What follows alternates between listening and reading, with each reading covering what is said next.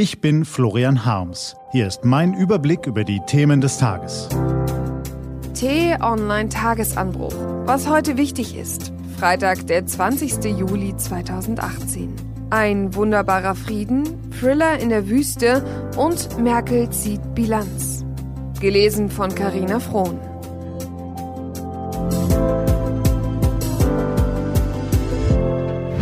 Was war? Äthiopien und Eritrea schließen Frieden. Die Menschen tanzten auf den Straßen, konnten ihr Glück kaum fassen.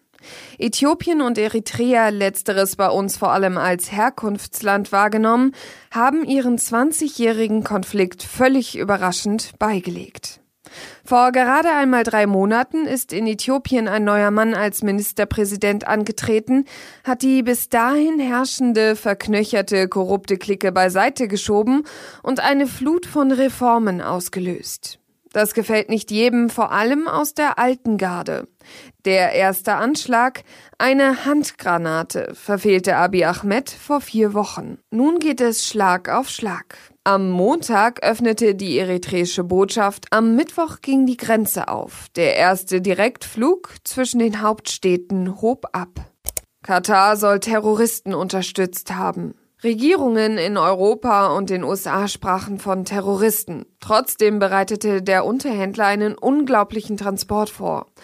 Eine Milliarde Dollar in Bar, in Säcken, angeliefert per Charterflug. Das Video mit der Geisel hatte seine Wirkung nicht verfehlt. Als die Maschine aufsetzte, geriet die Lage außer Kontrolle.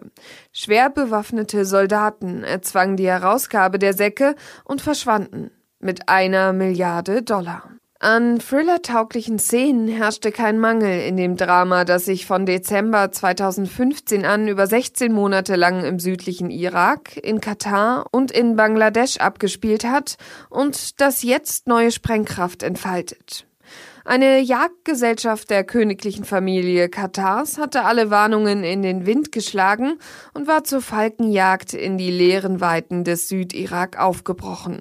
Dort wurde sie selbst zur Beute pro-iranischer Milizen. Der Poker um die Geiseln, die ohne Kontakt zur Außenwelt in fensterlosen Kellerlöchern festgehalten wurden, mündete in einem komplexen Deal. Teil davon das höchste Lösegeld aller Zeiten, Möglicherweise. Katar bestreitet energisch, einen Milliardenbetrag an Terrororganisationen gezahlt zu haben. Die Regierung beharrt darauf, die mysteriösen Bewaffneten auf dem Rollfeld hätten auf Geheiß des irakischen Premiers gehandelt und das Geld sei dort jetzt bei der Zentralbank hinterlegt. Die Feinde Katars, eine Allianz unter Führung Saudi-Arabiens, prangern das Land jedoch als Terrorunterstützer an.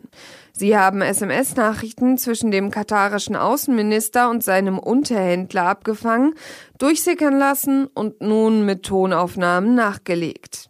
Die T-Online-Redaktion blickt für Sie heute unter anderem auf dieses Thema. Angela Merkel hält heute Vormittag eine Pressekonferenz zu aktuellen Themen der Innen- und Außenpolitik ab.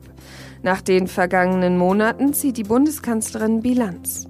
Diese und andere Nachrichten, Analysen, Interviews und Kolumnen gibt's den ganzen Tag auf t-online.de. Das war der T-Online Tagesanbruch vom 20. Juli 2018. Ich wünsche Ihnen einen fidelen Freitag und dann ein wunderbares Wochenende. Ihr Florian Harms.